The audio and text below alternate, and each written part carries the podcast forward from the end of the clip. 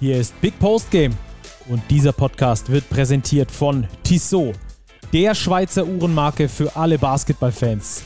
Als Partner der FIBA und offizieller NBA-Zeitnehmer ist Basketball für Tissot mehr als nur Sport vom Tip-Off bis zur Crunch-Time, sondern Lifestyle. Die sportliche Kollektion mit eigenen NBA-Uhren spiegelt das perfekt wider. Schaut mal rein unter www.tissotwatches.com. Und jetzt geht's los.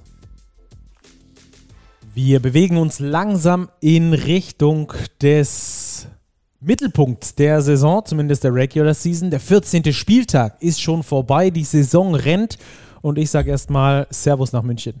Servus, Stacki. Grüße nach Ludwigsburg. Danke, Robert. Danke, Robert. Ähm, ich hoffe, dir geht's gut.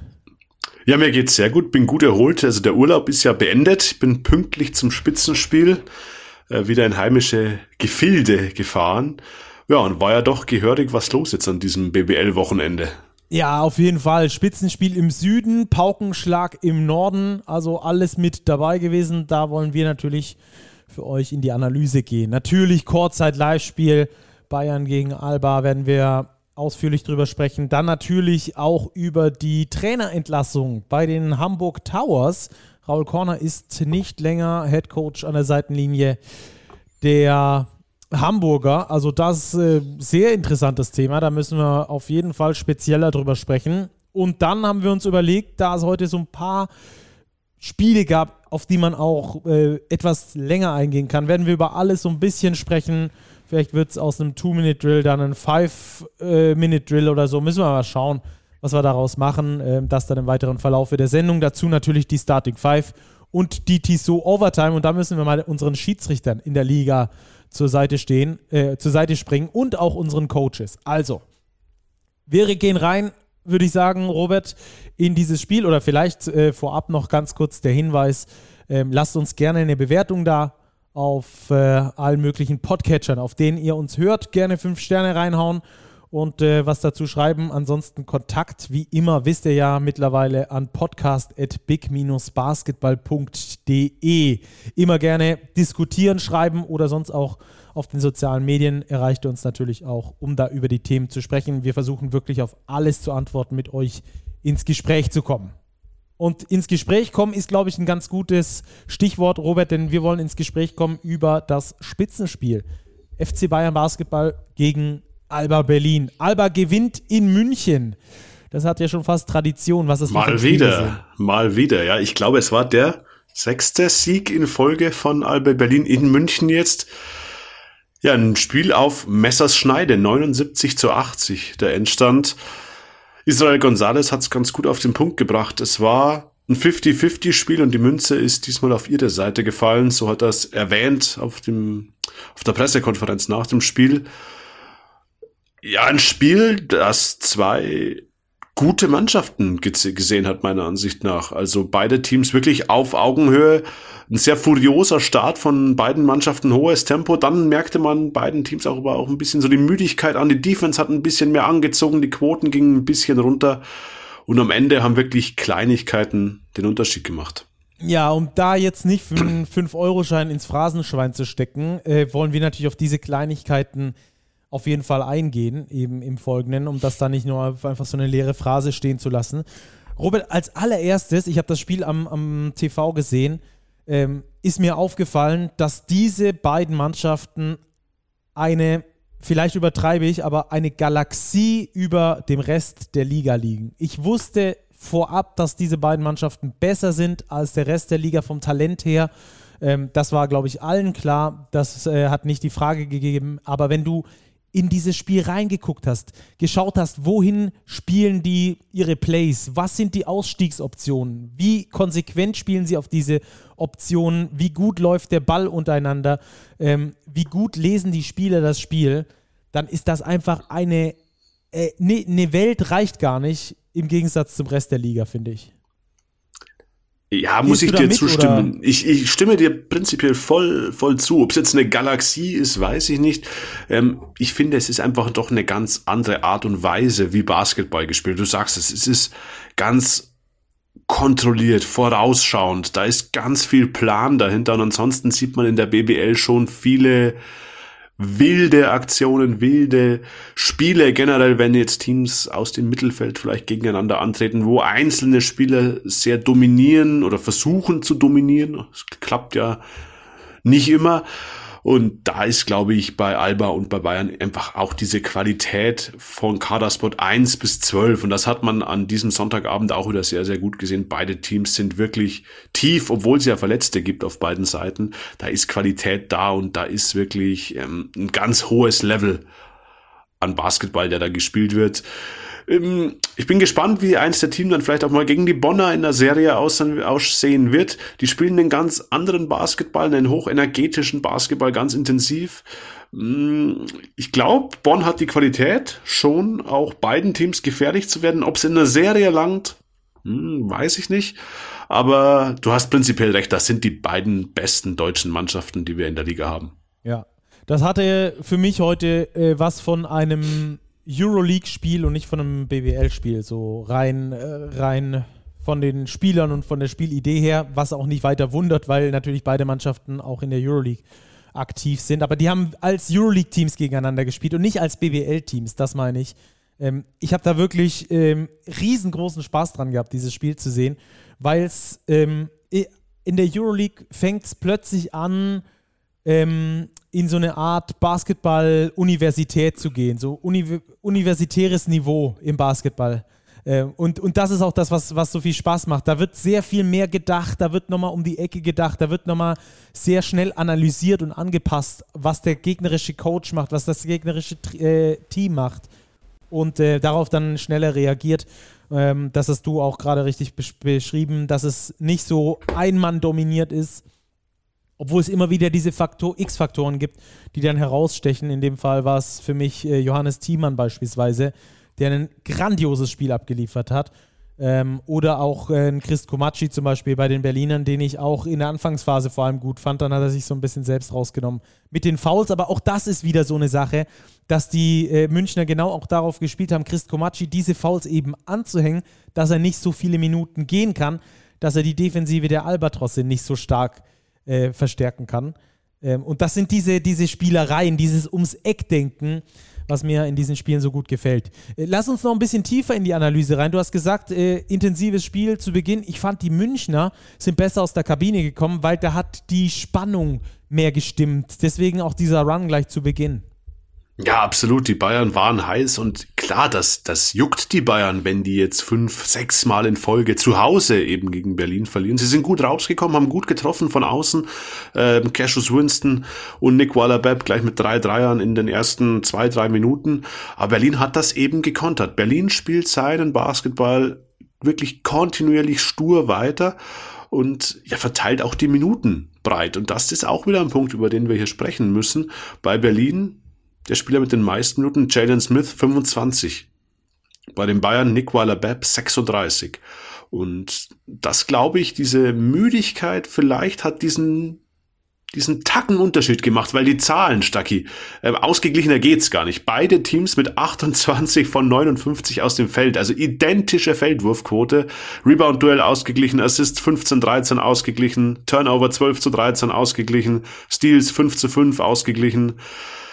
Also das war ein Duell komplett auf Augenhöhe und wir sind wieder bei den Nuancen, die es entschieden haben.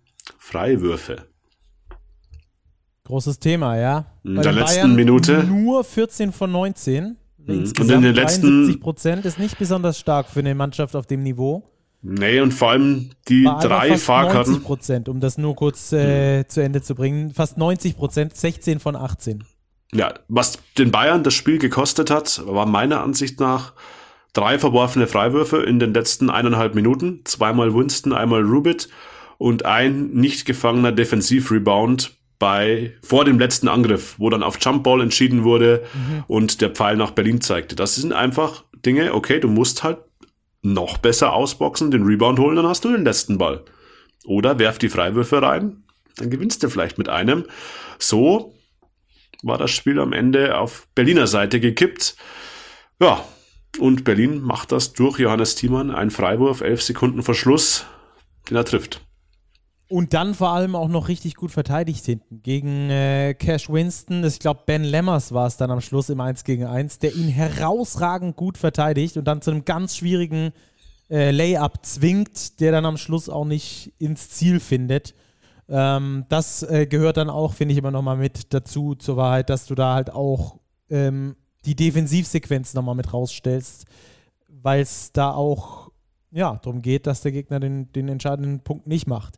Ähm, es gab zum Schluss, und das ist auch eines der Details, die wir auflösen möchten, eine äh, relativ entscheidende äh, Situation, gerade vor den Freiwürfen von Johannes Thiemann. Und ähm, was ich da sehr interessant fand, ist, ich habe extra nochmal zurückgespult, weil ich mir nicht ganz sicher war, ob das, ob das Foul mit Absicht war oder ob es aus Versehen war von Augustin Rubit an Johannes Thiemann für diese Freiwürfe. Kurz zur Situation: Es ist Gleichstand. Es sind, glaube ich, noch zehn Sekunden auf der Uhr oder elf. Ähm, und die Bayern sind in Teamfouls. Ball wird von Alba eingeworfen und Augustin Rubit fault JT. Ja. Es war beabsichtigt. Es war beabsichtigt, richtig. Hat man dann also, auch an der Reaktion der, der Spieler gesehen, fand ich, äh, und an der von Trinkieri. Und du hast ihn ja gefragt in der, in der Pressekonferenz, richtig? Richtig, ich hätte gedacht, ich lasse mir das mal erklären, weil das ist ja so eine typisch alte Frage. Was machst du? Ähm, verteidigst du, gehst auf die Overtime oder faulst du und sicherst dir den letzten Ballbesitz selber, um das Spiel zu entscheiden? Und ich glaube, wir hören mal rein, was Andrea Trinchieri erklärt hat. Mathematics. If you don't foul, or you either go to the overtime or you lose the game. First of all. Second thing, the personnel I had. I had a lot of foul troubles and playing in overtime. But I believe that we put together the perfect decision. We miss one, you can go for a two or for a three. Our the player that had the best night on offense one on one, I believe I cannot blame the decision. Usually, when you are tie game and they have possession, the worst thing, you know what will happen? A foul with two seconds on the shot. This is usually so. I, I look at the numbers. Okay, I want to decide my game, and we should win the game. So I believe it was not the, the wrong decision. Also dabei geht es einfach darum, die Macht, die dieses Spiel gewinnen zu können, in der eigenen Hand zu halten. Bedeutet also auch insofern, dass du lieber dieses Foul nimmst und guckst, wie viele Freiwürfe er macht, du aber selber dir die Möglichkeit behältst, am Schluss dieses Spiel zu gewinnen. Habe ich so richtig verstanden, oder? Richtig. Ähm, ich war nur ein bisschen verwundert, weil eben Andrea Trinchieri keine Auszeit mehr hatte. Das heißt, die Bayern mussten diesen letzten Angriff ohne vorherige Auszeit zu Ende spielen. Aber ich finde, er hat es nachvollziehbar auf den Punkt gebracht. Ähm, Winston hatte vier Fouls, Rubit vier Fouls, äh, Babb schon 36 Minuten auf der Uhr. Will ich da in eine Overtime gehen? Und es ist ja eigentlich alles so gelaufen wie geplant. JT trifft nur einen. Das heißt, aus Bayern Sicht musst du nicht auf den Dreier gehen. Es reicht dir ein normaler Korb, vielleicht auch ein gezogenes Foul, um das Spiel auszugleichen oder zu gewinnen. Du hast Winston am Ball über das letzte Play, dass er eins gegen eins geht, keinen einzigen Pass spielt. Mhm. Ich glaube, dass vielleicht sogar ein Pass geplant war, aber da sind wir wieder bei der herausragenden Defense von Ben Lammers und auch die Rotation von Alba anschließend, dass dieser Pass nach außen eigentlich gar nicht mehr möglich war. Das heißt, Winston musste unter den Korb durch und irgendwie den Abschluss suchen. Der war dann zu schwierig. Also aus Bayern Sicht glaube ich nachvollziehbar zu faul. In dem Fall ist es nicht aufgegangen. Ähm, hätten sie vorher die Freiwürfe getroffen, würden wir vielleicht gar nicht drüber sprechen. Aber viel Konjunktiv. JT hat einen gemacht. Das war der Punkt zum Sieg für Alba. Ja, ähm, jetzt, wenn wir das Spiel äh, mal einordnen, das war das erste Duell auf nationaler Ebene zwischen diesen beiden. Es gab schon ein Spiel in der Euroleague, das haben die Bayern in Berlin gewonnen. Übrigens auch äh, interessanter Fakt, neun der letzten zehn Aufeinandertreffen dieser beiden Mannschaften hat jeweils die Auswärtsmannschaft gewonnen. Unerklärbar, also mit keiner Statistik irgendwie zu erklären. Ungewöhnlich. Aber es ist auf jeden Fall der Fall, ja. Es ist brutal ungewöhnlich. Total ungewöhnlich. Interessant wird es dann zu, zu, sehen sein, wer im Pokal-Halbfinale, und darauf möchte ich jetzt so ein bisschen äh, hinteasern, wer im Pokal-Halbfinale dann das Ding gewinnt. Denn da sind nämlich beide auswärts. Da gibt es dann, keine, dann keine Ausreden mehr. Also natürlich ist eine heim und eine auswärts genannt, aber am Schluss spielen beide in Oldenburg. Und ähm, das wird, glaube ich, ein ganz interessantes Match, das wir dann dort zu sehen bekommen. Ja, das glaube ich auch. Das wird ein, wird ein richtiger Kracher. Wenn man auch die ersten beiden Spiele jetzt sieht, Bayern gewinnt in Berlin mit zwei, Berlin gewinnt in München mit einem. Also die Teams nehmen sich wirklich kaum etwas. Ähm, beide haben noch nicht personell aus dem Vollen schöpfen können. Gabriele Procida beispielsweise nicht dabei bei Alba. Ähm, Janni Wetzeln musste als überzähliger Ausländer aussetzen. Das finde ich in dieser Saison auch spannend, dass diese Ausländerkonstellation im Vergleich zum vergangenen Jahr jetzt eher Alba zum Rotieren zwingt, eben da Alba ja insgesamt, ich meine, es sind neun Ausländer im Kader hat. Das heißt, sie müssen durchrotieren, sollten alle fit sein. Bei den Bayern ist das mit sieben Ausländern vielleicht ein bisschen einfacher zu handeln. Corey Walden beispielsweise angeschlagen, gar nicht gespielt, Lucic und Obst auch noch raus. Also da gibt's ganz viele Variablen, die sich aber noch eben verändern können bis zu diesem Pokal-Halbfinale. Ähm, ich bin extrem gespannt und ich denke, es wird wieder ein Spiel auf Messers Schneide werden. Ja, das wird ganz spannend, da freuen wir uns mega drauf und ich glaube auch, dass es da auf die personelle Situation ankommt. Deswegen jetzt noch nicht wirklich zu beleuchten. Das Ganze ist äh, in einem Monat und zehn Tagen, also am 18. Februar findet dieses Spiel statt in Oldenburg. Das wird auf jeden Fall ein absoluter Kracher. Darauf können wir uns auf jeden Fall freuen. Ähm, wenn wir jetzt noch kurz vorausblicken, also äh, ich glaube, in Richtung ähm, Meisterschaft ist sowieso noch gar kein Rückschluss äh, möglich. Pokal auch nicht wirklich. Da kommt es auch auf die personelle Situation der beiden an. Wenn beide aus dem Vollen schöpfen können, bin ich mal wirklich gespannt, was die sich dann da um die Ohren klatschen, wenn wir das heute schon gesehen haben. Ähm, aber wenn wir auf die nächsten Wochen gucken, da wird es ja für die beiden auch nicht einfacher. Jetzt erstmal ein Doppelspieltag in der Euroleague. Alba erst gegen Mailand, dann gegen Real Madrid und am Wochenende dann gegen Bonn äh, zum großen Showdown quasi, zum nächsten großen Showdown. Ähm, die Bonner haben sich dank der Play-ins, äh, die sie vermieden haben in der Basketball Champions League durch den ersten Platz, direkt fürs Top 16 qualifiziert, haben also unter der Woche frei. Vorteil übrigens auch gegenüber der MHP-Riesen Ludwigsburg, die das nicht geschafft haben. Also Bonn kommt frisch in dieses Spiel, Alba Berlin ähm, mit zwei Spielen, die knüppelhart werden unter der Woche. Das wird auch äh, super interessant zu sehen sein. Hm. Auch die Riesen die übrigens eine harte Woche. Ja, die Riesen dann übrigens der nächste BBL-Gegner der Bayern. Exakt. In Ludwigsburg nach einem Doppelspieltag. Boah, da bin ich mal gespannt. Vor allem die Bayern spielen zuvor auswärts in Istanbul. Also haben ein Heimspiel, ein Auswärtsspiel, Alba zwei Heimspiele immerhin. Ja, diese Doppelspieltagswochen sind schon tough für beide Teams. Also Allerdings beim Spiel Ludwigsburg gegen Bayern könnte es natürlich auch so sein, dass auch Ludwigsburg noch zwei Spiele mehr in den Knochen hat, denn die MHP-Riesen spielen Spiel 2 am 11.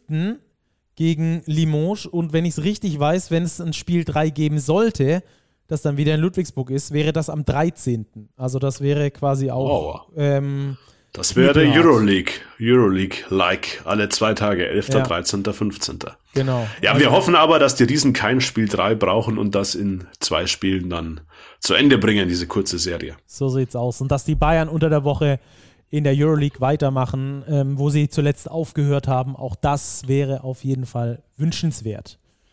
So, dann gehen wir jetzt äh, rüber zu unserem nächsten Thema und zwar zu den Hamburg Towers. Ähm, und äh, da gibt es eine, ja, einen Paukenschlag im Norden. Raul Corner ist nicht mehr Trainer bei den Hamburgern. Hättest du damit gerechnet, Stacki? 0,0, äh, muss ich ganz ehrlich sagen. Trotz des sportlich nicht unbedingt guten Abschneidens hatte ich damit wirklich gar nicht gerechnet. Die Hamburger aktuell ähm, in der Tabelle auf Platz 11 mit 6 und 8. Ähm, und ich würde sagen, wir holen jetzt einfach mal Rupert Fabich mit rein. Der ist nämlich da bei jedem Heimspiel vor Ort, unser Redakteur für Big. Ähm, und dann besprechen wir das Thema mal mit ihm ausführlich, oder? Absolut.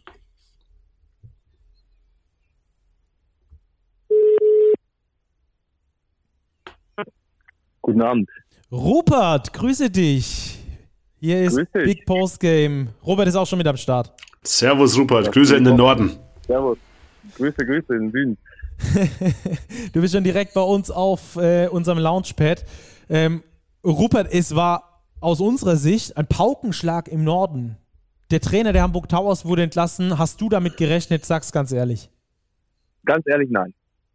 Kam für dich auch also überraschend? Hab, ja, das war für mich überraschend. Es gab ja in den vergangenen Wochen und vor allem Tagen schon häufiger mal das Thema so unter Fans oder Interessierten.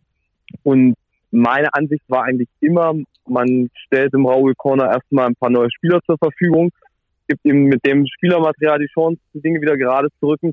Und vor allem ist es ja auch ein finanzieller Aspekt. Neue Spieler zu verpflichten ist wesentlich günstiger, als dem Trainer jetzt eine riesen Abfindung zu zahlen, beziehungsweise anderthalb Jahre sein Gehalt weiter zu zahlen.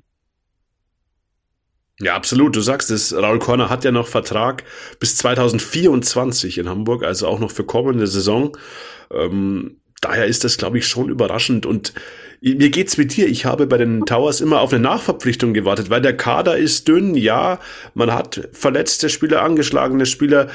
Dass die Jungs auf dem Zahnfleisch gehen, ist jetzt ja nicht unbedingt verwunderlich, aber dann ist jetzt dieses Spiel, vielleicht nehmen wir das auch gleich noch mit rein, gegen Ratio vom Ulm, schon irgendwie ein Rückfall in alte Muster gewesen, oder?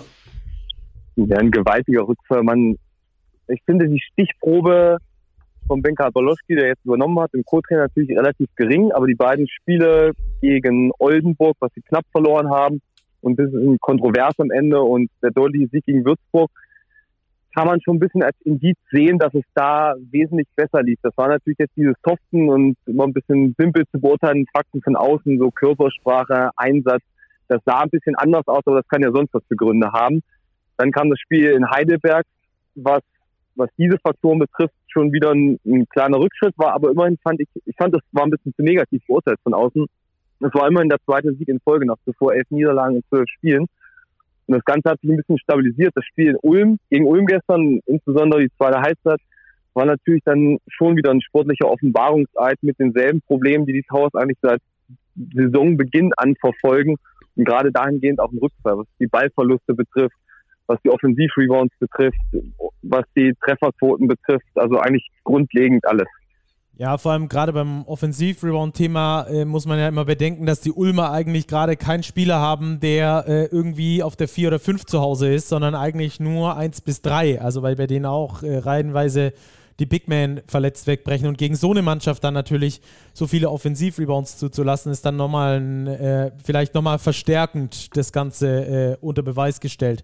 Ähm, mir kommt es so vor, Rupert, oder, oder fangen wir vielleicht nochmal bei den, bei den Spielern an. Äh, hast du eine Ahnung, wie, wie läuft das in Hamburg? Wie ist das geregelt? Wer ist da für die Spielerverpflichtung äh, hauptverantwortlich bei den, bei den Towers? Das ist eigentlich seit geraumer Zeit ein sehr interessantes Thema. Also auf dem Papier ist es Marvin Willoughby, der Towers Gründer und Geschäftsführer. Der ist auch der Sportchef und ich glaube, sein Titel seit dieser Saison lautet auch Geschäftsführer Sport. Äh, der Jan Fischer, sein Kollege, Geschäftsführer fürs Kaufmännische ist. Natürlich läuft das immer in Absprache mit Trainern und das mal ein bisschen enger, mal ein bisschen wird dem Trainer mehr Verantwortung übergeben. Vor allem bei Pedro Kayes war das schon so, dass Kayes da ein klares Mitspracherecht hat, aber auch Raul Corner ist jetzt nicht geholt worden, um sich nur aufs Coaching zu konzentrieren. Also er hatte da auch seinen Anteil dran. Das lässt sich echt schwierig herausfinden, wie groß da der prozentuale Anteil von Sportchef und von Trainer ist. Es ist natürlich immer dieses Vier-Augen-Prinzip. Ein Spieler wird nur geholt, wenn beide ihn wollen. Aber wer letzten Endes dann mehr seiner Wunschspieler geholt hat, das ist tatsächlich schwierig. Das kann ich, kann ich an dem Kader eigentlich nur bei ein paar Spielern sagen, dass McCallum war auf jeden Fall ein Willoughby-Spieler, Woodard war auf jeden Fall ein Corner-Spieler und das kann man bei zwei, drei anderen Beispielen auch noch so durchgehen. Aber bei vielen Spielern kann man es auch einfach nicht wirklich beurteilen. Haben die Hamburger aus deiner Sicht den, also man, also dass man, dass im Sommer nicht alles optimal gelaufen ist, was die Kaderplanung angeht, ich glaube, da sind wir uns einig. Sonst würde man jetzt nicht in der Bundesliga auf Platz 11 stehen und gleichzeitig ähm, einen zu dünnen Kader haben, um im Eurocup und in der BBL zu spielen. Ich finde das Niveau die, der Spieler, die da sind, die performen, das finde ich gar nicht verkehrt, das Talent. Ähm, ich finde nur, dass es halt in der Breite nicht reicht, um Eurocup und BBL zu spielen. Und das ist für mich ein Planungsfehler, der bereits im Sommer begangen wurde der jetzt aber bis heute, und es ist Mitte Januar bald, äh, nicht ausgebügelt wurde, in Form von besseren oder, oder äh, Spielern, die den Kader zumindest mit Qualität verbreitern können. Wurde da einfach der Zeitpunkt auch verpasst? Ich gehe grundsätzlich auf jeden Fall mit bei der Annahme von dir, dass die zehn Spieler, die sie als Profis haben, alles Bundesliga-taugliche Spieler sind. Also da gibt es Klar, den einer oder andere ein bisschen mehr abfällt, aber es sind alles Spieler, die definitiv ein Bundesliga-Niveau besitzen. Nur mit zehn Mann in den Start zu gehen in der Doppelbelastung ist natürlich sehr riskant. Und wenn ein Spieler ausfällt, dann kann man ja nicht mehr, mehr vernünftig trainieren. Die haben zwar klar Doppellizenzspieler von aus Wede, aus der Pro B und ein paar jüngere Spieler, aber das sind ja nicht annähernd Leute auf dem Niveau, die du brauchst, um da auch vernünftig trainieren, geschweige denn spielen zu können. Und zudem fehlt mir auch in der Spitze nach einem, an einem klaren Unterschiedsspieler, an einem wirklichen Anführer. Das sind auch Sachen, die man intern immer wieder hört, dass so ein bisschen ein Anführer fehlt in der Mannschaft, eine klare Hierarchie vermisst wird. Und da hätte ich schon erwartet, dass eigentlich zeitnah auch ein Spieler kommt. Sie sind ja auch immer wieder mal auf der Suche gewesen, so ein bisschen lose, aber dass bis jetzt keiner gekommen ist, erstaunt mich. Also es ist ja auch nicht so, dass also Hamburg ist jetzt natürlich finanziell nicht extrem auf Rosen gebettet, aber es gibt Teams, die sind deutlich schlechter dran. Die haben, die haben vor der Saison erst einen neuen Namenssponsor bekommen. Und ich war erst der Annahme, die warten ab, bis ein Spieler kommt, der ihnen qualitativ auch weiterhilft, weil was, was bringt ein Spieler einfach nur, um ihn zu holen. Mittlerweile, so wie sich der Kader ausdünnt und wie sich die Situation darstellt, bin ich inzwischen der Meinung, man sollte sich auch einfach erstmal Spieler holen, um ein ordentliches Training und eine ordentliche Rotation zu gewährleisten. Ja, äh, ich glaube aber, dass das jetzt natürlich unmittelbar bevorsteht. Also es kann ja nicht nur der Trainerwechsel kann nicht der einzige Move sein.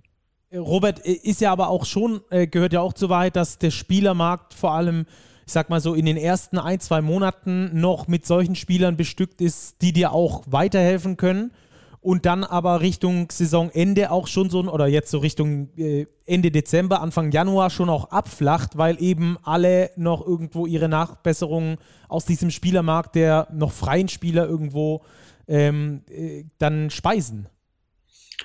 Ja, bestimmt. Ich bin ganz bei Rupert. Ich glaube oder ich bin sehr gespannt, erstmal zu sehen jetzt, ob Hamburg jetzt wirklich nachverpflichtet. Also ob Benker Baloschki, der jetzt ja das Zepter übernommen hat, ähm, Nachbesserungen, Anpassungen, die vielleicht nach seinem Geschmack sind, eben vornehmen darf am Kader. Ob der Markt das jetzt hergibt, ja oder nein, klar ist der Markt vielleicht schwierig, aber ich finde, man sieht schon auch in der Liga, dass schon auch gute Spieler nachverpflichtet werden. Also Bamberg hat einen Pat Miller geholt. Die haben jetzt diesen Jarrell Simmons geholt. Wir haben in Frankfurt schon jetzt die zweite Nachverpflichtung gesehen. Das ist jetzt auch ein Team, das finanziell wahrscheinlich unter den Towers anzusiedeln ist. Also ich glaube schon, dass da was passieren wird. Ich bin da ganz bei Rupert, da muss noch was passieren.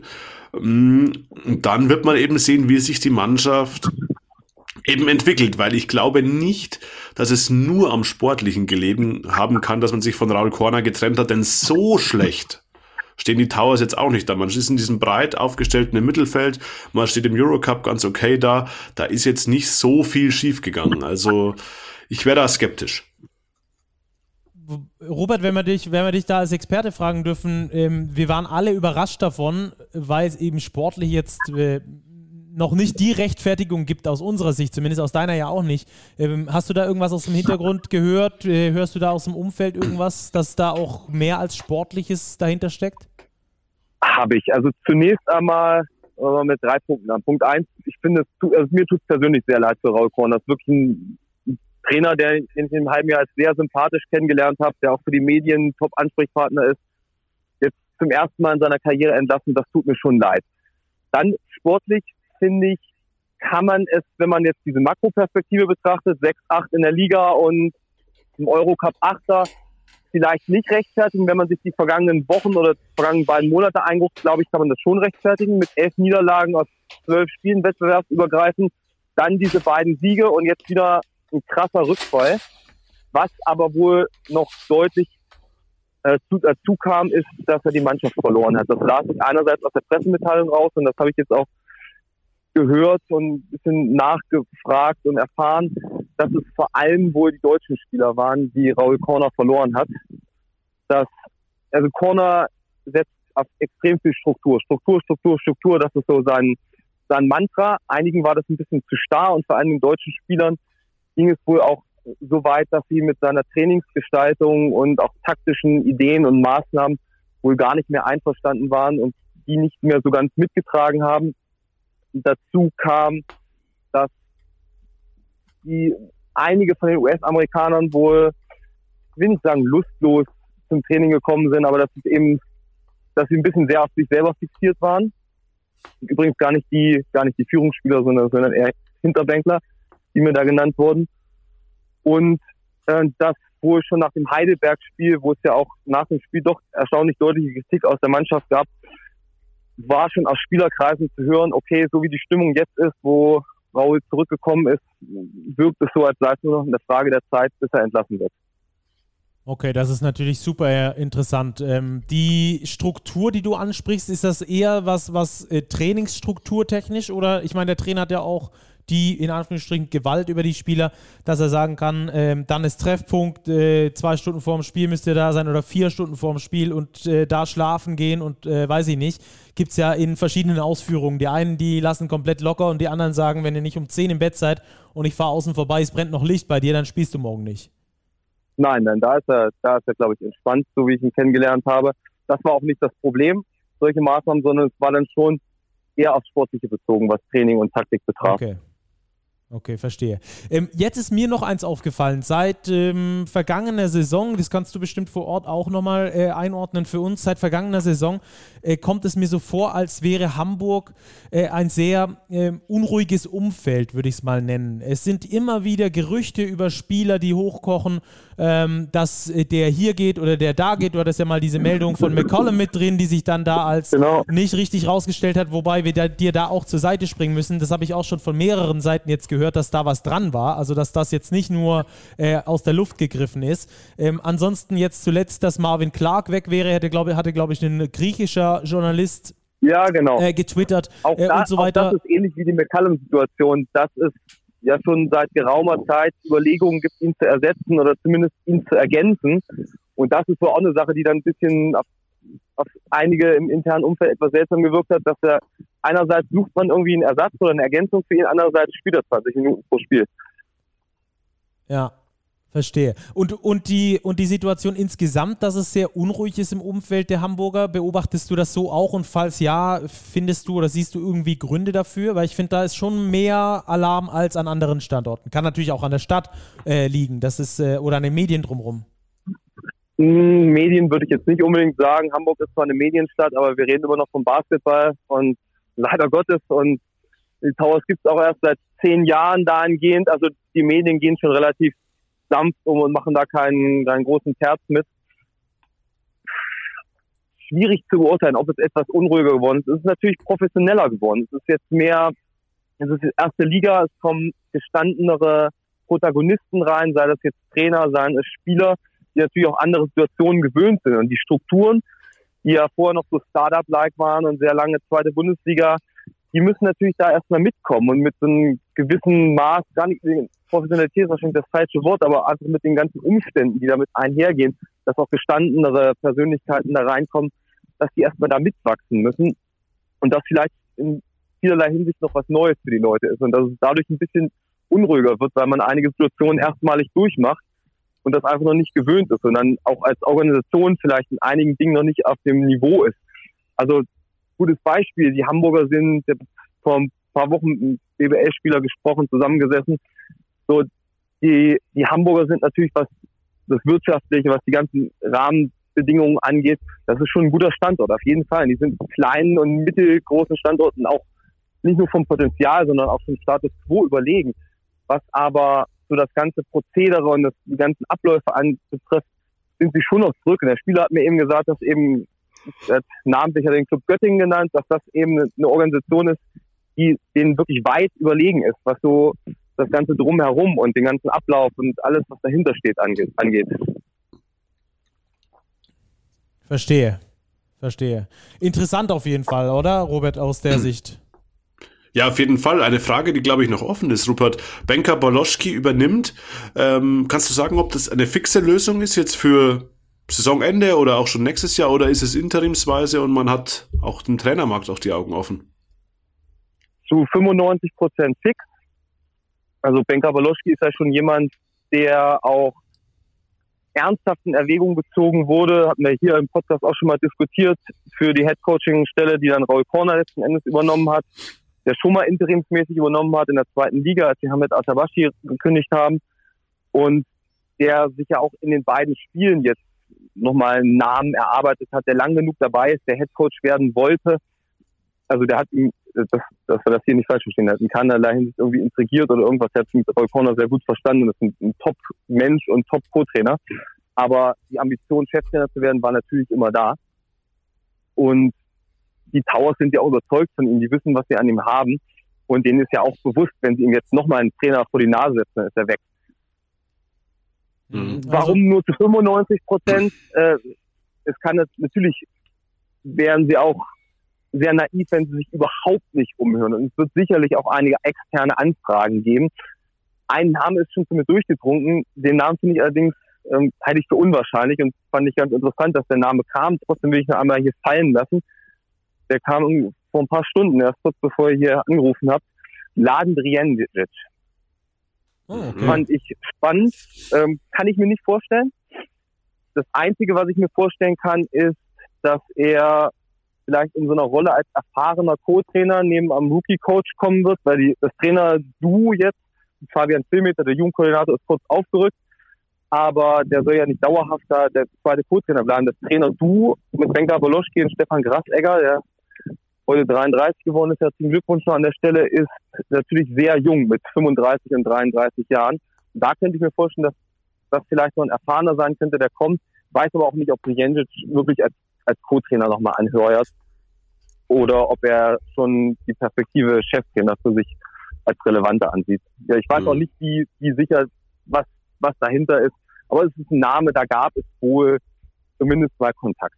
Okay. Hm. Ja, ja ist ganz Sommer interessant. war ja, glaube ich, auch Dennis Wucherer mal noch in der engeren Auswahl, ne? Ja, äh, was man so ja der, genau. Wucherer war immer mal in der Auswahl, auch damals als Kayes Trainer geworden ist, der Name Wucherer besonders heiß diskutiert worden. Jetzt vergangenen Sommer waren es dann, war es dann eher noch ein Martin Schiller, der da auch mal immer wieder genannt wurde, der glaube ich auch ohne Job ist. Hm. Ja, um das Ganze abzurunden, ich glaube, Hamburg braucht vielleicht gar nicht aktuell, aber perspektivisch auf jeden Fall auch einen, einen sportlichen Leiter, einen Sportdirektor. Unbedingt. Ich glaube, dass das als, als Bindeglied zwischen Coach, wer auch immer es ist, und Marvin Willoughby extrem wichtig ist, was ähm, Zusammenstellung der Mannschaft angeht, was Ausrichtung des Standorts aus, äh, angeht aus sportlicher Sicht. Und das, glaube ich, ist eine Position, die wir ähm, wirklich beobachten müssen. Ich glaube, das braucht Hamburg spätestens nach dieser Saison. Ja, das brauchen sie eigentlich schon seit, äh, brauchen, das klingt jetzt so ein bisschen überheblich von außen beurteilt. Das, man hat schon den Eindruck, dass das nicht verkehrt wäre, wenn sie einen Sportdirektor haben oder jemanden, der sich da 24-7 drum kümmert, weil der Job verlangt das einfach. Und Marvin macht das sicherlich sehr gern. Das merkt man schon. Und er hat natürlich auch jetzt schon eine Dekade Erfahrung damit und hat auch sein, sein Resümee, was er für sich spricht mit dem Bundesliga-Aufstieg. Aber es ist natürlich wahnsinnig schwierig für jemanden wie ihn, der noch zugleich Geschäftsführer ist und dann eigentlich ja auch noch so ein, etwas lapidar gesagt, Grüßaugust, der für alles, was irgendwie in Bezug auf die Towers angefragt wird, natürlich der erste Ansprechpartner ist und der Gespräche mit der Stadt führen muss über Hallen und mit der Politik und hier und da irgendwo gebraucht wird. Das ist natürlich irre schwierig dann auch noch so eine Vollzeitstelle als Sportdirektor zugleich auszufüllen. Ja. Hm. Also, wir werden das weiter beobachten. Raul Korner ist beurlaubt. Äh, das ist, glaube ich, die Kernaussage davon. Erstmal Benka Baloschki weiterhin auf der Bank und äh, Robert, du weiter in der Halle. Falls es da äh, Neuerungen gibt, werden wir dich wieder anrufen. Jederzeit, nur zu. Vielen Dank für deine Zeit. Danke dir. Sehr gern. Schönen Abend euch noch. Dir auch. Bis dann. Ciao. Bis dann. Ciao. Ja, Robert, gerade die äh, Sportdirektorengeschichte finde ich ja eine ganz interessante, weil die Hamburger da, glaube ich, nicht die einzigen sind, die da ähm, so eine übergeordnete Rolle eines Sportdirektors äh, aktuell vermissen lassen, beziehungsweise wenn du die überhaupt äh, brauchst. Viele Trainer machen das ja auch nebenher, aber man sieht das immer wieder, dass es nicht verkehrt ist und vor allem bei den großen Clubs sieht man das ja, dass es nicht verkehrt ist, dass du da eine extra Position dafür schaffst, einen, der sich ausschließlich darum kümmert, äh, die Mannschaft zusammenzustellen, eine Shortlist auch von Spielern hat, die er angehen kann, falls einer ausfallen sollte und so weiter und so fort. Ja, absolut, du sagst es. Ähm, eine ganz entscheidende Position. Ähm, wir haben sie vor allem bei den großen Clubs besetzt. Denken wir an Ima Ojeda in Berlin oder Daniele Bayesi in München. Und Hamburg ist natürlich auch kein normaler BBL-Standort. Das ist schon eine Weltstadt Hamburg. Da geht's jetzt auch um eine neue Halle und so weiter. Die Entwicklung geht ja rasend schnell.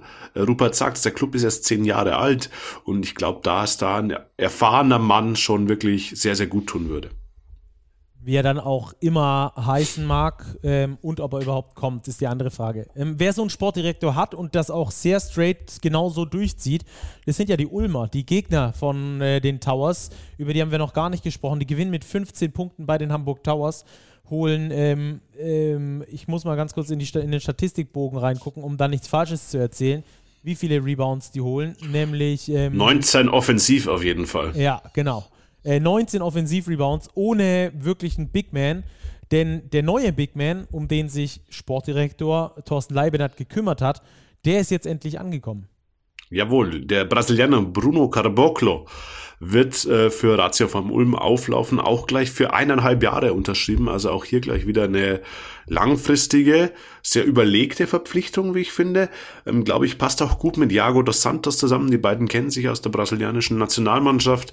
Und Caboclo, glaube ich, ist ein Spieler, der eben diese Physis, die Ulm wirklich dringend braucht, unter den Brettern eben mitbringt, aber auch offensiv ein bisschen Output geben kann. Also ich glaube, das ist eine sehr gute Verpflichtung für Ratio Farm Ulm, die sich ja jetzt auch ohne ihn schon sportlich ein bisschen auf dem Aufwärtstrend befinden. Das war wirklich, auch wenn die Towers in alte Muster zurückgefallen sind, schon eine gute Leistung von Ulm in Hamburg.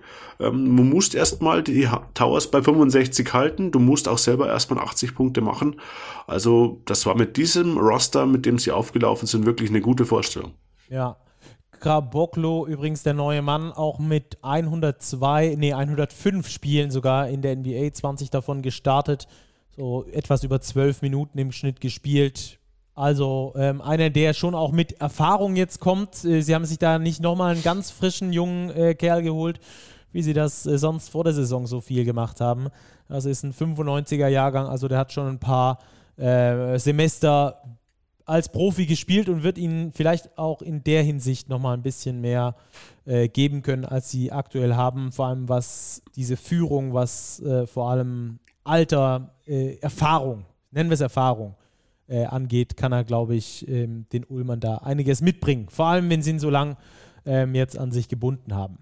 Sind wir gespannt, wie der da einschlägt. Ähm, das nur in einem Halbsatz zu den Ulmern, die, wie gesagt, mit Sportdirektor äh, ganz gut fahren. Gut, dann machen wir das Thema zu, oder? Ja, wir haben ja noch so viele andere Spiele an diesem Exakt. Wochenende, Stacki, die allesamt irgendwie spannend waren, interessant waren, Geschichten mit sich gebracht haben. Lass uns anfangen. Bamberg-Oldenburg. Brose Bamberg doch jetzt auf dem aufsteigenden Ast jetzt nach der Verpflichtung von Jarrell Simmons gleich einen Heimsieg eingefahren, jetzt wieder die Oldenburger geschlagen, wirklich ein Top-Team der Liga ähm, und das auch völlig verdient. Also jedes Viertel für sich entschieden. Das war eine gute Vorstellung von Brose Bamberg. Äh, ja, auf jeden Fall. Auch etwas unerwartet aus meiner Sicht, dass sie da gegen die Oldenburger so dominieren. Vor allem, weil es zu Hause ja für die Bamberger bisher noch nicht so richtig rund lief. Ähm, jetzt haben sie es aber das erste Mal geschafft, wirklich auch über eine breite Mannschaftsleistung zu kommen. Äh, und das finde ich eigentlich das, das Erstaunliche, das Heraushebenswerte eigentlich an äh, diesem Sieg da gegen die, gegen die Oldenburger. Ja, das war jetzt mal diese ganze Zehner-Rotation, die sie jetzt zur Verfügung haben. Und wir haben es ja eben in der letzten Podcast-Folge thematisiert. Jetzt spielt eben ein Chris Senkfelder mal nur 26 Minuten oder ein Pat Miller nur, nur 24 und nicht eben 30 oder mehr Minuten. Und ich glaube, das zahlt sich schon aus. Und man sieht es auch an den Trefferquoten. 44 Prozent aus dem Dreierbereich, das ist über ihrem Saisonschnitt. Das ist wirklich ähm, gut gewesen. Auch im Rebounding gut gewesen. 20 Assists verteilt. Also das war wirklich eine gute Teamleistung von Bamberg und ein Punkt, den wir, glaube ich, nicht vergessen dürfen, bei Bamberg, der hatte weniger mit dem Spiel zu tun. Es gab eine herausragende Choreografie oh ja, ja. vor dem Spiel, ähm, das, glaube ich, die ganze Stimmung in der Halle schon nochmal angeheizt hat und die Spieler schon besonders motiviert hat. Es ging um die Aufstiegsmannschaft von 1900, ich habe äh, das Jahr nicht im Kopf. genau 50 Jahren. Ah ja. Das muss man nur rechnen können. Es dürfte 72 gewesen sein, oder? Ja, 72, 73 die Saison. Ja. Ja, das war echt äh, eine beeindruckende Choreo, die da die Südkurve oder der Südblock ähm, da organisiert hat. Also Kompliment an dieser Stelle. Äh, das war beeindruckend ja, und ich glaube, das hat das Team schon auch nochmal beflügelt. Ja, schaut euch da unbedingt die Bilder dazu an. Ähm, das war wirklich ähm, sehr, sehr, sehr, sehr cool. Sieht man selten im Basketball. Ähm, und dann ähm, natürlich so ein historisches Ereignis. 50 Jahre Bundesliga quasi oder 50 Jahre Bundesliga-Aufstieg. Ähm, das finde ich sehr cool. Also Bamberg, ich habe jetzt auch, ähm, kann ich ein bisschen spoilern, in der Vorbereitung auf unser Pokal. Ähm, Heft, das wir, beziehungsweise auf unser nächstes Heft, in dem wir speziell auf den Pokal und das Pokal-Top 4 eingehen, nochmal ein bisschen recherchiert. Und da ist auch ähm, eine äh, Story, wo Bamberg angeschnitten wird und hatte da so mit ein paar äh, früheren Profis aus den 90er Jahren äh, gesprochen und die hatten auch gesagt, du, wenn du nach Bamberg gefahren bist, überall anders waren die Hallen irgendwie so viertelvoll, halbvoll in Bamberg, immer brechend bis zu den Seitenlinien. Ähm, du wurdest da äh, aufs Übelste beleidigt, gleichzeitig auch angefeuert. Also das muss wirklich Him Himmel und Hölle gewesen sein, da Freak City, der so ein bisschen abgekühlt ist, aber wir hoffen, dass Freak City wieder äh, Futter bekommt, um da wieder zu alter Freakigkeit aufzusteigen. Sowas tut auf jeden Fall gut und das zeigt die Historie in diesem Verein ähm, und warum wir da die Daumen drücken, dass es wieder bergauf geht. Ähm, genau, Oldenburg, da war ich ein bisschen enttäuscht, muss ich dir ehrlich sagen, von den Oldenburgern. Die hatten in den letzten Wochen besser gespielt als da in Bamberg. Ja, Tenner Leisner hat ihnen massiv gefehlt, ähm, finde ich, mit seiner Präsenz, mit seinem alles machen auf dem Court irgendwie. Ja, das war ein merkwürdiger Auftritt der Oldenburger. Werden wir im Auge behalten, wie sich die nächsten Partien darstellen. Sie spielen ja nicht international, das heißt, haben jetzt wieder eine Woche Pause, um sich auf das nächste Spiel vorzubereiten. Vielleicht war es ein Ausrutscher. Wir werden es am nächsten Wochenende sehen.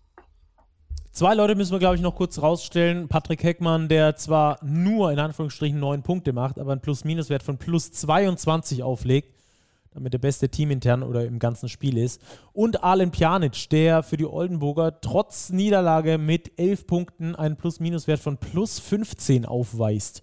Da also ein richtig gutes Spiel macht, 18 Punkte, 4 Rebounds. Am Schluss äh, kann er die Mannschaft aber nicht alleine tragen und entsprechend gewinnt Bamberg dieses Spiel. Gehen wir rüber zum nächsten Spiel. Kreisheim gegen Heidelberg. Und das war ja äh, ein Spiel mit Vorzeichen, die nicht allen so richtig gut geschmeckt haben. Also vor allem nicht den beteiligten Teams, denn es hatte schon so einen Touch von Abstiegskampf oder von möglichem Abstiegskampf. Ähm, und die Kreisheimer haben Heidelberg in, in jenen gezogen. Ja, auf jeden Fall. Die, die Kreisheimer haben auch ihrerseits wirklich wie die Bamberger eigentlich auch einen deutlichen Schritt nach vorne gemacht. Also man sieht jetzt immer mehr diese veränderte Rotation des Coaches. Sie machen 102 Punkte, gewinnen 102 zu 93. Wir haben jetzt ein Breakout-Spiel von Miles Stevens auf dem Flügel. Wir haben aber auch wieder Edon Maschuni, der wirklich auf der Point Guard-Position ein gutes Spiel gemacht hat.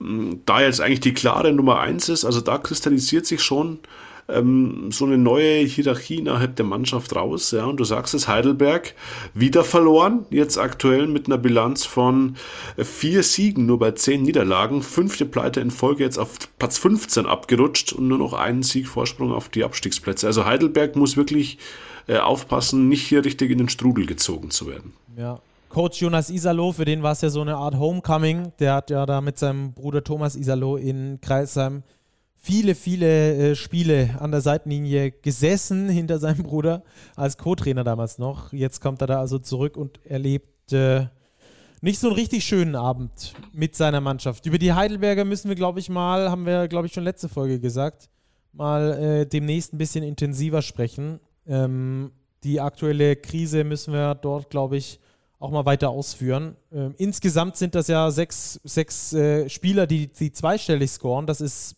eigentlich relativ breit gefächert, aber dahinter wird es dann schon relativ schnell auch relativ dünn. Also wie gesagt, das müssen wir uns mal äh, genauer angucken. Eric Washington, der ja zu Beginn in MVP-Form war, ist auch so ein bisschen abgeflacht, obwohl er mit 18 Punkten, 10 Assists, 5 Rebounds natürlich ein Monster-Spiel, ähm, was die Stats angeht, hinlegt. Aber halt äh, auch mit 6 von 15 aus dem Feld, 40 Prozent. Hm ja, müssen wir, müssen wir mal drauf gucken. Vor allem fünf Turnover dazu äh, legt, äh, was seiner Mannschaft natürlich extrem wehtut. Ja, so ein richtiges Monsterspiel, finde ich, war es eben, eben nicht. Und es war nicht dieser alles überragende Washington, den wir noch vor ein paar Wochen gesehen haben. Ja gut, ich meine, von den Zahlen äh, aussehen schon 18, 10 und 5 Ja, ja. äh, machst du jetzt nicht so Klar. aus der Hose. Machst du, nicht aus der, machst du nicht aus der Hose, aber du sagst, er hat eben viele Würfe, die Quote ist nicht mehr ganz so gut, dann hast du die Turnover, auch das zieht sich durch die letzten Wochen, dass da seine Werte wirklich hochgegangen sind. Ähm, die Heidelberger, ja, also wirklich jetzt eines der, der kühlsten Teams der Liga aktuell. Ja, das stimmt. Das ist, so kann man das, glaube ich, sagen. Das ist äh, gut formuliert von dir. Die Heidelberger auch weiterhin mit Problemen im Rebound. Nur 45 Prozent der möglichen, äh, von äh, 40,5 Prozent der möglichen Rebounds holen sie überhaupt nur. Das ist ein richtig schlechter Wert. Der drittschlechteste der Liga. Also im Rebound haben sie extreme Probleme. Ähm, das ist, glaube ich, ein großer Teil den sie, ähm, den sie da als, als Problem behandeln müssen, auch wenn es gegen Kreilsheim im Thema Rebound nicht ganz so schlimm aussah. Ähm, alles in allem reicht es halt am Schluss nicht. Hakro Merlins gewinnen das Ding, ähm, schießen sich selbst damit auch so ein bisschen aus der Krise. Das zweite Spiel in Folge, das sie gewinnen, extrem wichtiger Sieg.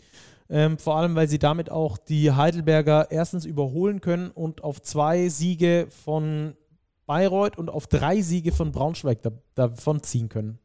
Absolut. Und sie stellen den Anschluss her, um vielleicht auch die Überleitung zum nächsten Spiel zu machen, Stacki, an das Tabellenmittelfeld, an Bamberg, das gewonnen hat, und an den Centenix MBC, der auch wieder gewonnen hat. Ja, der hat gewonnen. Es war das nicht schön. Komplett 40 Minuten mir angetan, muss man schon fast sagen. Weil es war wirklich nicht schön ähm, gegen, gegen Braunschweig. Ähm, aber am Schluss erfolgreich. Ja, und das, glaube ich, ist das Einzige, was dem MBC interessiert. Sie haben jetzt schon sechs Saisonsiege auf dem Konto nach 14 Spieltagen und sie gewinnen auch mal ein Low-Scoring-Game. Wer hätte das gedacht, dass der MBC ein Spiel gewinnt, in dem sie selbst nur 63 Punkte machen? Indem sie Also- selbst nur 59 bekommen. Das, die wissen ja gar nicht, wie das, Das geht. Normalerweise ja. kriegen die das in einer Halbzeit. Ähm, Aber kurze Korrektur dazu übrigens. Ich habe mal äh, mir die Defensive Ratings der äh, Teams angeguckt. Also welches Team wie viele Punkte auf 100 Angriffe gerechnet im eigenen Korb fängt. Und da hat sich der MBC, naja, so ein bisschen zumindest äh, gemausert. Sie sind nicht mehr Letzter in diesem Rating. Das sind nämlich die Hakro Merlins Kreilsheim. Na, immerhin. Nee, also für den MBC, glaube ich, können wir festhalten, ein ganz wichtiger Sieg, nämlich gegen einen Konkurrenten um den Klassenerhalt. Punkt, den haben sie in der Tasche. Und über Braunschweig, Stacki, das ist schon bedenklich. Der dieser neu verpflichtete Point Guard Miles, ähm, Divine Miles, so heißt er nicht Miles Stevens, der ist bei Kreilsheim, ähm, immer noch nicht einsatzberechtigt. Jetzt haben sie von Paris, einem Eurocup-Team, Dustin Slaver verpflichtet, einen Forward, um den Kader mal zu verbreitern. Ja, aber mit einem David Krämer, der immer noch nicht spielfähig ist, der da ausfällt, äh, Benedikt Turodic nicht dabei, das schmerzt schon gewaltig und die Löwen scheinen so ein bisschen den Anschluss zu verlieren in der Tabelle. Ja, Luke van Sloten, der sich noch verletzt hatte während des Spiels, da hoffen wir, dass es nichts Schlimmeres ist, aber der hatte sich da am Handgelenk verletzt, nachdem er ja erst von der Verletzung wiedergekehrt ist, ähm, würde er auch nochmal den Kader verdünnen und äh, Braden Hobbs hat es nach diesem Spiel gesagt, äh, we need buddies.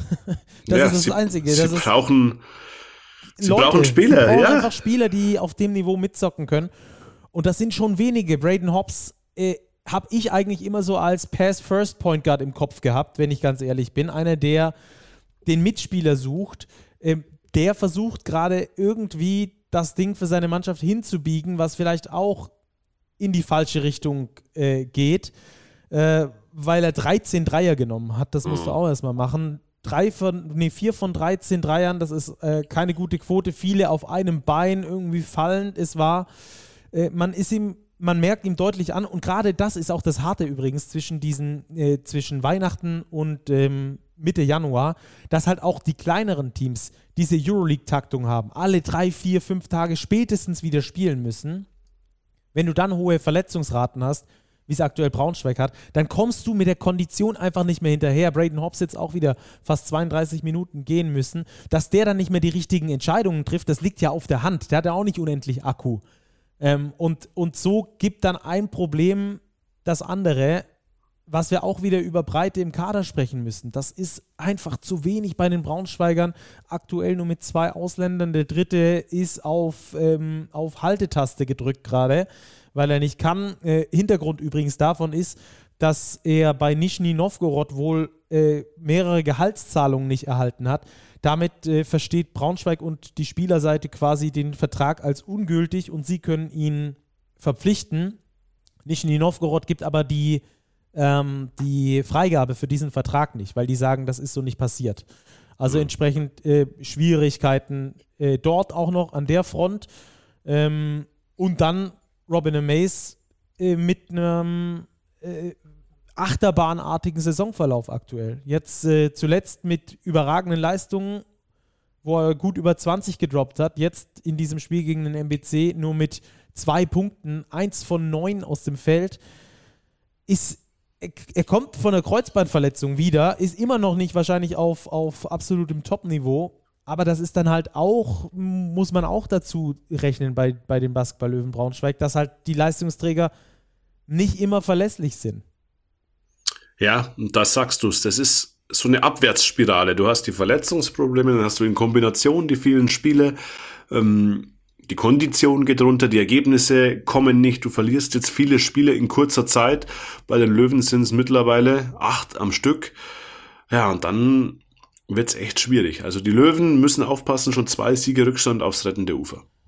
Und das vielleicht noch zum Abschluss hier, ähm, fand ich auch ein bisschen bedenklich. Zum Schluss des Spiels hat Jesus Ramirez immer wieder versucht, seiner Mannschaft ähm, zu, zu vermitteln, dass jetzt der Druck auf den Ball besonders hoch sein muss über das ganze Feld, aber seine Mannschaft, entweder sie konnten einfach nicht mehr, weil sie einfach komplett platt sind, oder sie wollten es nicht umsetzen. Eins von beidem. Aber auf jeden Fall wurden die Vorgaben des Trainers, die er offiziell, die, die er offen eingefordert hat, das hat man an der Seitenlinie sehr genau gesehen, diese Vorgaben wurden nicht umgesetzt. Und das ist auch eine bedenkliche Entwicklung. Wie gesagt, entweder sie konnten es nicht, rein konditionell, es war einfach der Tank bis in den letzten Tropfen Benzin leer gefahren, oder ähm, äh, da ist äh, auch eine gewisse äh, Diskrepanz da. Will ich gar nicht zu viel reininterpretieren, aber ähm, das war auf jeden Fall sehr auffällig da zum Ende des Spieles. Und wenn wir da mal die Kaderliste durchgehen von den Jungs, die da gespielt haben, es sind extrem viele junge Spieler, entwicklungsfähige Spieler, aber sehr, sehr wenige Spieler, von denen du vor der Saison gesagt hättest, yo, von denen erwarte ich, dass die in ein Bundesliga-Team tragen können, auch als Rollenspieler tragen können. Das ist äh, schon, schon krass und da muss bei Braunschweig jetzt schon was passieren. Es war die zweite Nachverpflichtung von Sleva, vielleicht ähm, kommt da auch nochmal was hinterher und sie kriegen die Situation mit Divine Miles geregelt. Ansonsten äh, geht Braden Hobbs, glaube ich, bald auf dem kompletten Zahnfleisch. Gut möglich. Vor allem wird's eng für Braunschweig, weil der Konkurrent im Keller die Fraport Skyliners erstens nachverpflichtet hat, Isaiah Washington, und zweitens, viel wichtiger, aus Frankfurter Sicht gewonnen hat, nämlich 78, 75 zu Hause gegen die BG Göttingen. Aus meiner Sicht unerwartet. Hätte ich Geld setzen müssen, hätte ich definitiv auf die Göttinger gesetzt. Ja, ich wahrscheinlich auch, vor allem weil Marcus Lewis mit muskulären Problemen bei Frankfurt immer noch ausgefallen ist. Das war wirklich eine super kurze Rotation, wie das sieben Spieler im Endeffekt die Gerd Hamming eben eingesetzt hat. Aber Frankfurt schafft es jetzt, die Spiele lange eng zu halten und jetzt haben sie auch vielleicht auch das Quäntchen Glück und auch die Qualität, Yoshi Obiese nämlich, der wirklich in bestechender Form ist, in den entscheidenden Situationen auch gute Plays zu machen. Obiese trifft ähm, in der letzten Minute den entscheidenden Dreier bei minus eins zum Sieg für die Frankfurter. Ja, und das ist schon wirklich jetzt weiter so eine Art Befreiungsschlag. Ja, und ich glaube auch, dass die Verpflichtung von Washington genau dorthin geht, wo sie Frankfurt braucht. Der kam als Topscorer der slowakischen Liga nach äh, Frankfurt und hat gleich im ersten Spiel gezeigt, dass er auch in der BBL bereit ist und, und in der Lage ist zu scoren, hat gleich mal 14 Punkte aufgelegt, was ja bei den Frankfurtern extrem wichtig ist, weil denen eben das Scoring das Riesenproblem war. Jetzt kommt da einer neu dazu, legt direkt im ersten Spiel noch 14 frisch mit auf, verteilt noch äh, zwei, äh, noch drei Assists dazu. Das ist jetzt nicht wahnsinnig viel, aber das ist vielleicht genau das Gegenstück zu Frazier, der ja für mich eher der Pass-First-Point Guard ist. Ähm, und Washington jetzt einer, der scoren kann und ein bisschen nebenher noch die Bälle verteilt. Ja, passt gut rein. Mich hat es ein bisschen überrascht, dass sie noch einen Guard verpflichten, weil sie da ja eigentlich mit Fraser, mit Robertson, mit Obiese, mit Wank, Biljauskas. ähm, Biljauskas gut aufgestellt sind. Und vor allem auch die Verletzungsprobleme ja eigentlich eher auf der großen Position waren. Einer Arastubutis zum Beispiel fällt ja immer noch aus. Aber das Ergebnis gibt den Frankfurtern recht. Ganz wichtiger Sieg, der vierte in dieser Saison. Ja, sie schaffen ein bisschen Luft zwischen sich und Medi Bayreuth, die nämlich verloren haben, Stacki. Ja, in einem Spiel gegen Würzburg, das sie herausragend gut gestartet haben und schlecht beendet haben. Also mit 31 Punkten im ersten Viertel direkt mal voll durchgestartet. In der zweiten Halbzeit dann insgesamt nur noch 30 Punkte. Und ich glaube, das zeigt auch das Problem bei Medi Bayreuth ganz gut, dass sie sehr im Auf und Ab begriffen sind. Ja, so ist es. Die Dreierquote zu Beginn des Spiels noch wirklich gut.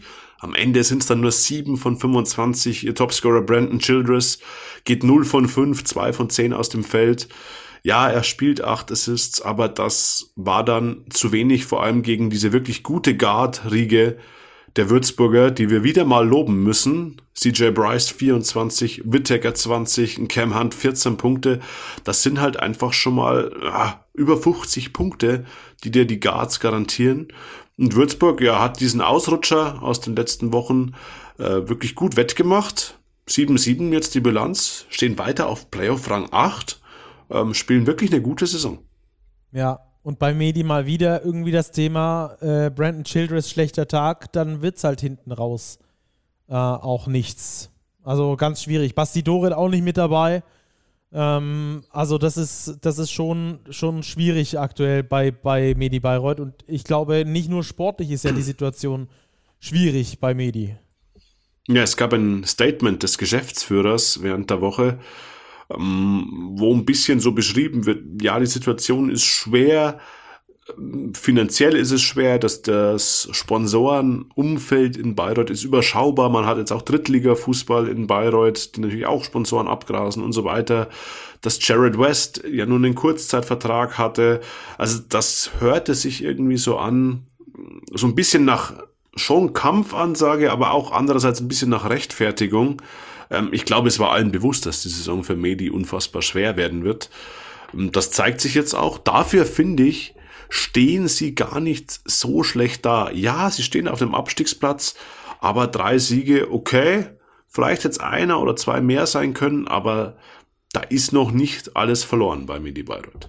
Ja, also ich bin da auch so ein bisschen erschrocken, als ich dieses Statement da von Geschäftsführer äh, Johannes Feuerpfeil gelesen habe, muss ich ehrlich sagen. Das hatte so einen Touch von, ja, sorry, falls wir, falls wir absteigen. Wir haben halt nicht genug Sponsoreneinnahmen aktuell und wir sind eigentlich überhaupt froh, dass wir, wenn wir den Spielbetrieb bis zum Saisonende aufrechterhalten können. Also fand ich, so habe ich das für mich interpretiert. Ich muss wirklich sagen, das hat mich echt so ein bisschen schockiert, diese, diese Nachricht, äh, weil sie dann äh, doch genau in diese Richtung gegangen ist.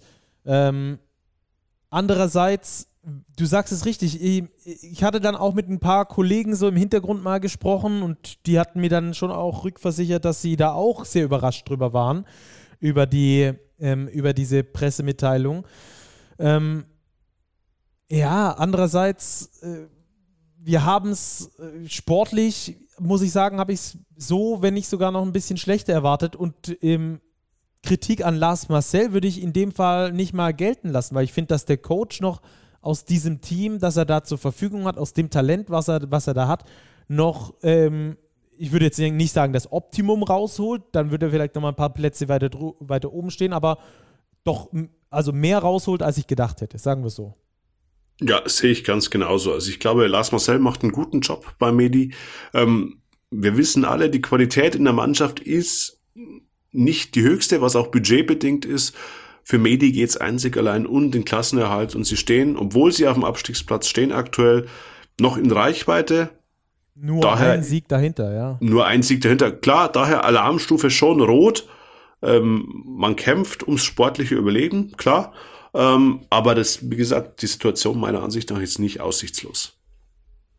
Ja, und äh, man muss natürlich auch Lars Marcel zugutehalten, niedriges Budget, Rookie-Headcoach äh, und so weiter und so fort. Also die Vorzeichen könnten einfacher sein. Von daher finde ich diese drei Siege, wie gesagt, nicht, äh, nicht so schlecht, wie sie, wie sie dargestellt werden. Äh, und der Anschluss ans äh, untere Mittelfeld zumindest oder an die Nicht-Abstiegsplätze ist ja immer noch gegeben. Mal gucken, wo das im weiteren Verlauf der Saison noch hinführt. Aber das war es eigentlich, oder? Nee, Ludwigsburg-Chemnitz haben wir noch. Und die Bonner haben wir auch. Ah, die, die Bonner, Bonner haben wir auch also noch im Programm. Noch. Also, dann machen wir doch erstmal äh, das gehobene Mittelfeld, nämlich Chemnitz gegen Ludwigsburg. Und äh, äh, Ludwigsburg, finde ich, merkt man aktuell die Strapazen aus der Champions League, vor allem aus den Play-Ins da gegen Limoges schon an. Ja, man merkt sie ihnen an und das hatten wir auch schon oft, wenn es Ludwigsburg eben nicht schafft, mit 100% Intensität zu spielen, sondern nur ein paar Prozentpunkte fehlen, dann wird ihr Spiel schon weniger effektiv und das haben die Niners gut genutzt. Es war nämlich ein, schon ein Startzielsieg. Also es stand nach drei Vierteln, ich meine, plus 18 für die Niners. Ja. Das letzte mhm. Viertel ging dann nochmal an Ludwigsburg.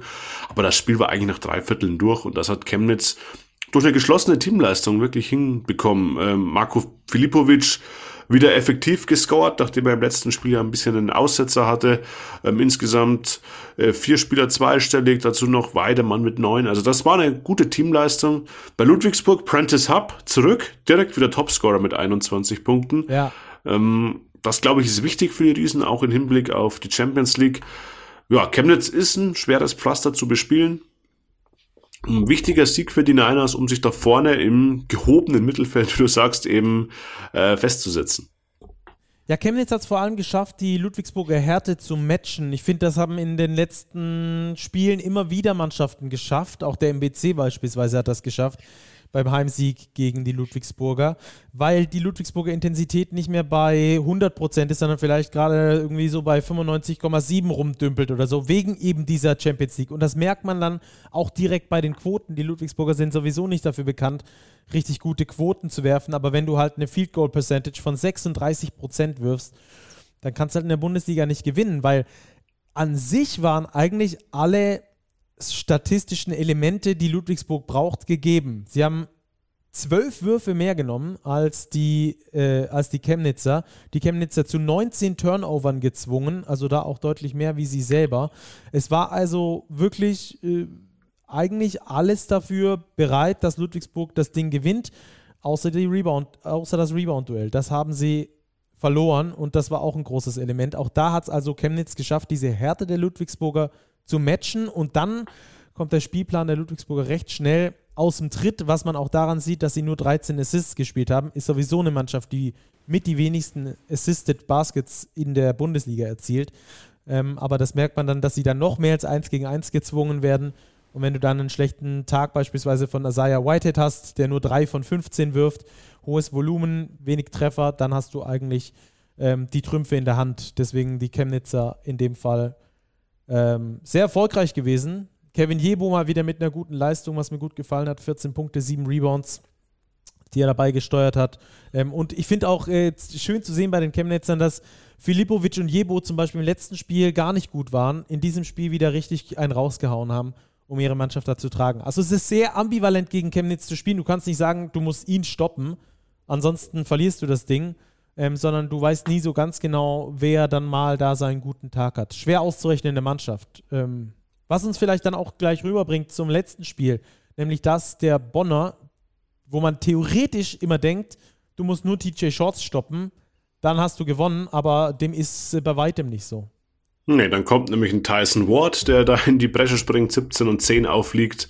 Er auflegt Finn Delaney gewohnt stark, Carsten Tada auch wieder mit 10 Punkten. Zuck steht wirklich von Beginn an ungefährdeter 99-71 Erfolg gegen die Rostock Seawolves. Ja, Bonn marschiert weiter an der Tabellenspitze. Ich glaube, so kurz und prägnant können wir das zusammenfassen. Ja, ich hatte das auch getwittert, äh, ganz interessant. Ich hatte nämlich gedacht, Mensch, Tyson Watt, der muss, der hat doch in den letzten Spielen schon krasser performt als davor.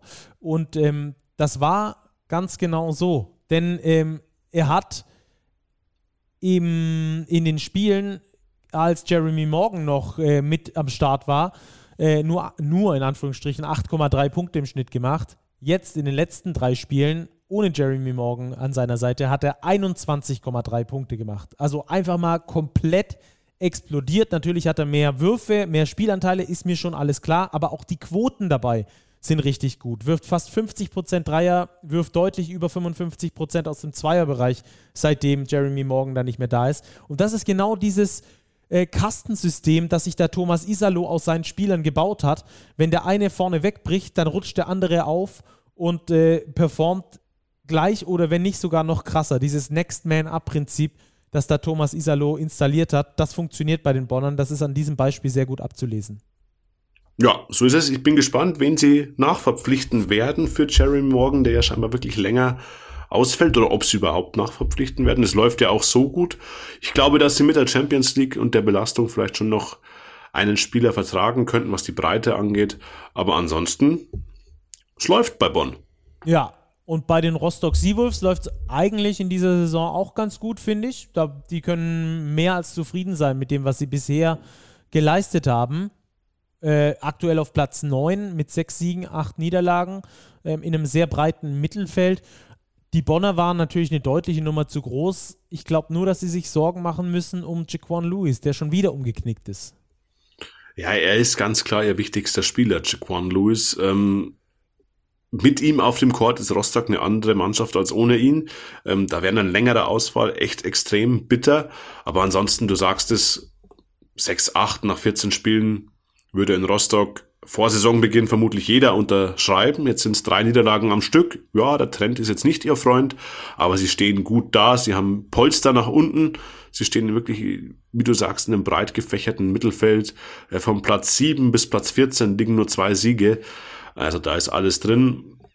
Und ich glaube, Rostock, wenn sie in diesen Gefilden irgendwo einlaufen, werden überglücklich sein. Super Bundesliga-Debüt. Ähm, alles gut. Genau, drei Spiele, drei Siege Vorsprung auf Platz 17 zu diesem Zeitpunkt. Ich glaube, das hätten sie sofort unterschrieben.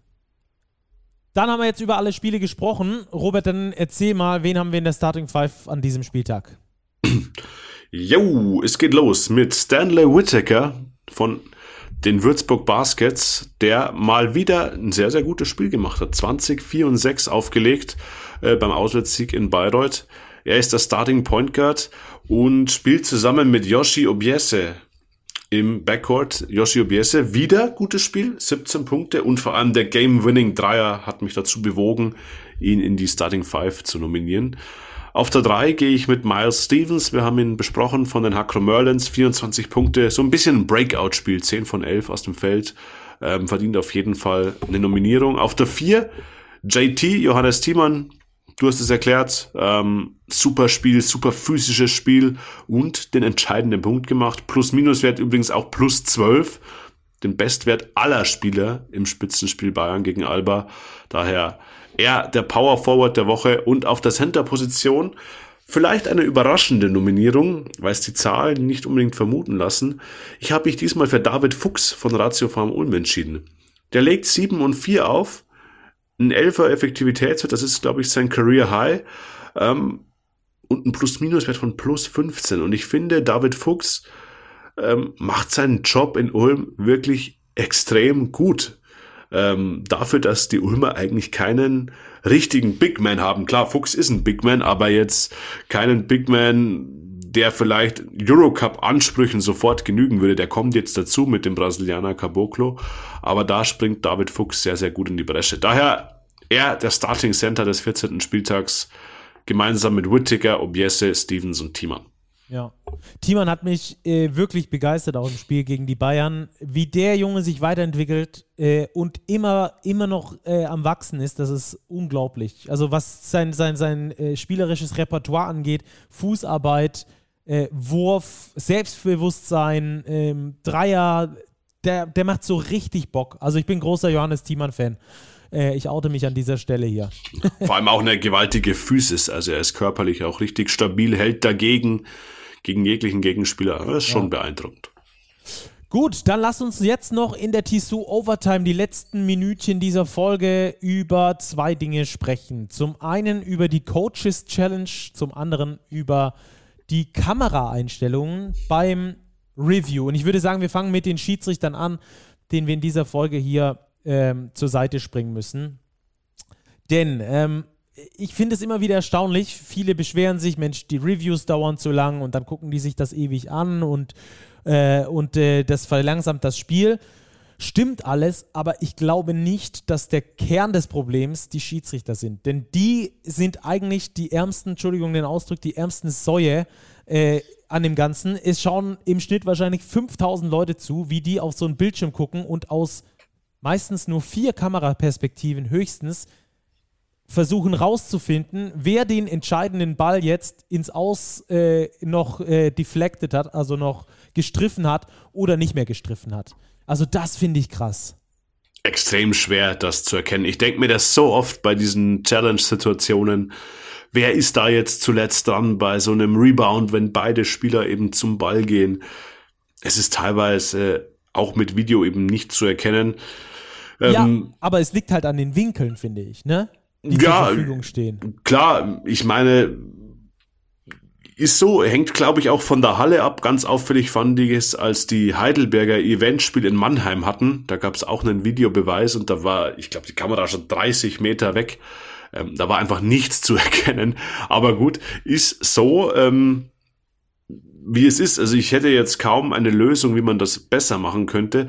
Ähm, oft bringt es ja auch Gerechtigkeit. Das ist ja auch so. Voll, aber am Schluss soll es ja, es soll, genau, es soll ja für Gerechtigkeit schaffen und dann soll es halt auch äh, einfach und schnell anwendbar sein. Und da tun mir die Schiedsrichter oft leid, weil sie da eben Ewigkeiten rumkurbeln, dass sie da erstens keinen Assistent haben, der den genau zu der Szene mal hinkurbelt und sagt, so sieht's aus, Leute, da könnt ihr fünf verschiedene Perspektiven angucken.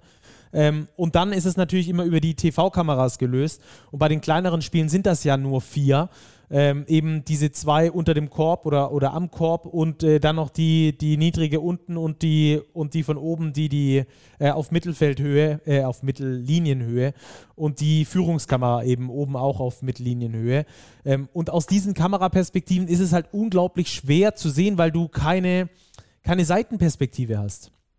Und im, ja, Fußball, im, Fußball, ist es ja so, diese, bevor es ähm, da die kalibrierte Linie und was weiß ich, was alles nicht gab, gab es eine Kamera, oder die gibt es immer noch, die heißt 16er hoch. Ja? Die ist auf Höhe des 16ers und ist von oben quasi äh, draufschauend. Warum guckt man nicht, ob man in Hallen GoPros verbaut bekommt, irgendwo, das muss ja gar nicht zum Fernsehbild beitragen. Es muss einfach nur für solche Situationen zum Auflösen sein.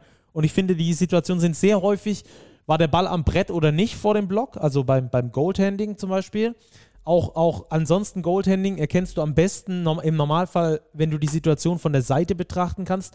Oder solche Fumbles an der, an der Baseline, wo du dann nicht genau weißt, ist es äh, Einwurf unterm Korb oder ist es äh, Ball für den Gegner quasi, der auf die andere Seite geht. Und auch das könnte man von der, von der Seite besser betrachten. Also so eine Kamera auf Höhe des Korbes seitlich würde vielleicht ganz gut tun. Äh, einfach noch mehr Perspektiven zu bekommen, klarer, schneller entscheiden zu können, um dann zu sagen, okay, so war's und let's go. Weil die Schiedsrichter wirklich, die tun mir oft leid, weil die vor unter dem Druck von 4.000, 5.000 Leuten die warten auf diese Entscheidung, da zwei Minuten dran rumkurbeln müssen, aus welcher Perspektive es man jetzt möglicherweise sehen könnte. Also da kann, glaube ich, die BBL noch ordentlich aufrüsten mit, äh, ich glaube, auch kleinem Aufwand um den Schiedsrichtern da äh, einen großen Gefallen zu tun. Und ich glaube, uns allen, auch uns Fans, äh, einen großen Gefallen zu tun, dass da diese Entscheidungen beim Review schneller vor sich gehen. Ja, also schneller gehen wäre natürlich äh, super. Prinzipiell bin ich aber trotzdem Fan des äh, Instant Review Systems, weil es doch oft auch klare Situationen gibt, die halt vielleicht mal verkehrt gesehen werden und das lässt sich dann korrigieren. Da hätte ich nur einen persönlichen Wunsch, wenn du wirklich eine klare Fehlentscheidung hast, die dann per Coaches Challenge äh, korrigiert wird, was ja kein Stress ist, eine Einwurfsituation, was weiß ich, ähm, dass dann der Coach auch seine Challenge behält, sofern er den Recht hat. Das ist so ein bisschen das Hawkeye-Prinzip genau. vom Tennis, was das ich mir wünsche. Das, das wenn ich Recht Thema. behalte, muss ich auch die Challenge behalten. Ja, man stelle sich vor, ein Coach challenged eine klare Fehlentscheidung, erste Halbzeit Ausball. Ähm, die Schiedsrichter überprüfen das, sagen, ey, okay, du hattest recht, pfeifen den Einruf in, den Einwurf in die andere Richtung und dann hast du in der letzten Minute des Spiels nochmal so eine Situation, wo vielleicht wirklich auch äh, die Entscheidung falsch ist und der Coach kann nicht mehr challengen. Das ist dann schwierig. Aber ich glaube, wir sind in einer Testphase. Benny Barth hat es auch getwittert. Es ist ein Testballon aktuell in der BBL, dieses Instant Review System mit der Coaches Challenge. Die Schiedsrichter wirken auch beratend, so hat es Benny Barth auch beschrieben, an die Coaches und sagen, hey, pass auf, du hast nur eine ähm, und so weiter. Ich glaube, das ist ein guter Anfang, den wir haben. Klar ist noch Luft nach oben, aber das System an sich, glaube ich, ist ganz passabel. Ja, es ist, es ist gut, es muss nur schneller werden, mehr Perspektiven bieten, um den Schiedsrichtern die Entscheidung zu vereinfachen und, wie du schon richtig gesagt hast, das war ja das zweite Thema, wo wir unseren Coaches in der Liga zur Seite springen möchten und sagen, wenn die Coaches Challenge genommen wurde und der Coach hat Recht behalten, dass er dann seine Challenge auch wieder zurückbekommt. Ich glaube, das ist in jeder Sportart so. Das ist beim, beim, äh, beim American Football ist das so, beim Tennis ist das so, wenn ich es richtig weiß. Wo gibt es noch Coaches Challenges? In der Euroleague? In der Euroleague kann ich es dir gar nicht hundertprozentig sagen. Ah, siehst du. Trumpfen wir mal wieder mit gefährlichem Halbwissen. In dem Fall. Aber auf jeden Fall ist es in, im Tennis und im Football so, dass du deine Challenge zurückbekommst, wenn du Recht behältst und quasi dem Schiedsrichter zeigst, dass er, dass er falsch liegt in der, in der Situation. Gut, hätten wir das auch noch gemacht. Ähm, wenn ihr Themen für uns habt, auch in der TSO Overtime, dann dürft ihr euch natürlich jederzeit und immer gerne bei uns melden. Ansonsten diskutiert gerne mit uns auch äh, podcast at big-basketball.de oder auf den sozialen Medien, auf Twitter und auf Instagram. Findet ihr uns, findet ihr Robert, findet ihr Stucky und äh, dann freuen wir uns natürlich wie immer über eine Bewertung. Das war eine super schöne Basketballwoche, Robert, und die nächste wird äh, pickepacke voll mit Basketball. Ja, Euroleague Doppelspieltag mal wieder. Das heißt, ich glaube, es gibt mit Ausnahme des Montags jeden Tag Basketball. Ja, und wir hören uns dann am kommenden Wochenende bzw. nächsten Montag wieder. Genau, da ordnen wir wieder alles für euch ein. Bis dahin, macht's gut, schaut ganz viel Basketball und vor allem bleibt sportlich. Bis bald, ciao.